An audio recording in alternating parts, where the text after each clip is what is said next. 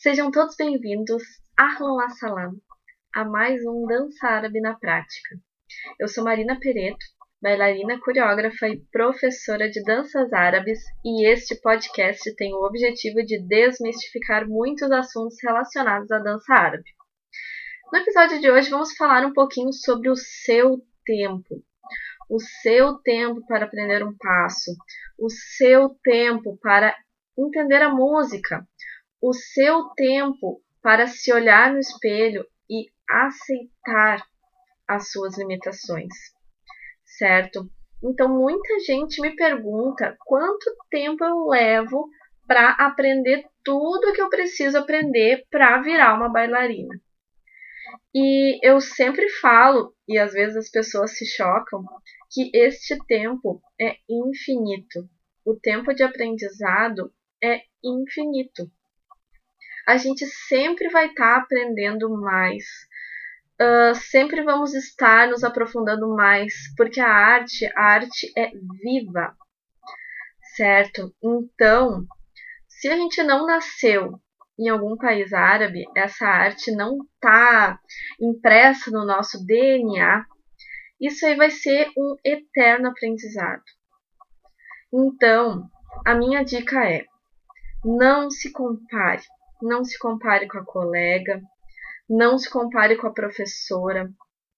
Sempre se compare, né? Se é para se comparar com alguém, se compare com você mesmo alguns meses atrás, algumas semanas atrás. E respeite que esse seu tempo é diferente do tempo da sua colega. Que um passo que pode ser muito fácil para sua colega pode ser difícil para você e vice-versa.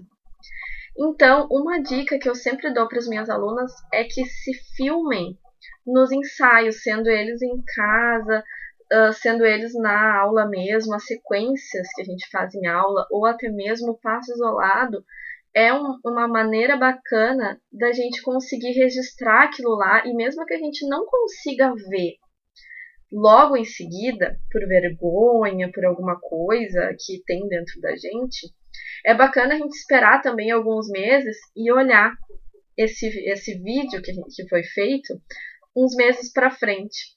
Você vai notar a diferença, você vai notar a evolução que você teve daquele momento que foi filmado para hoje você dançando. Então, é muito importante respeitar o seu tempo, os seus limites e a sua bagagem tá? Eu tenho alunas que sofreram algum acidente, eu tenho alunas que, que, que nasceram com algum problema, uh, com alguma deficiência, com alguma questão mesmo, encurtamento de tendão, um osso que cresce mais do que deveria, entre N problemas, todos nós temos uh, alguma questão, né, que deve ser respeitada e se certifique que você está num espaço que também respeita os seus limites e se olhe no espelho com carinho.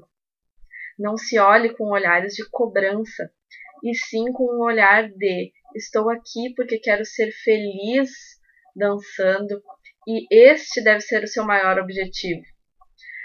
Claro, quero ser uma bailarina profissional, tudo certo.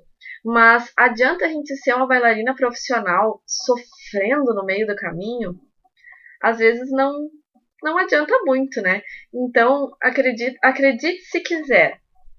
A melhor parte é essa parte que você está vivendo agora, que é a parte do aprendizado. O caminho até se tornar aquela bailarina desejada ele é muito, muito, muito delicioso.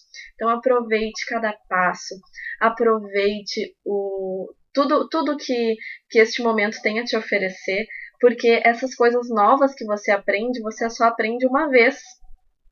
E é incrível a gente aprender uma coisa nova. Vocês não acham, não concordam comigo?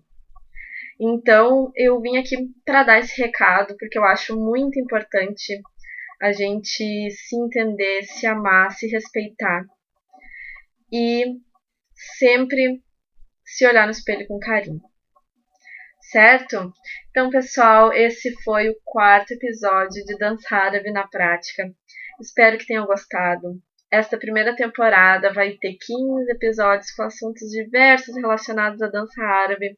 Se tiverem perguntas, sugestões de tema, podem enviar para o meu Instagram, marina.pereto, ou também por e-mail marinapereto.dancer.gmail.com. Um grande beijo no coração de cada um de vocês e espero vocês na próxima semana. Até lá!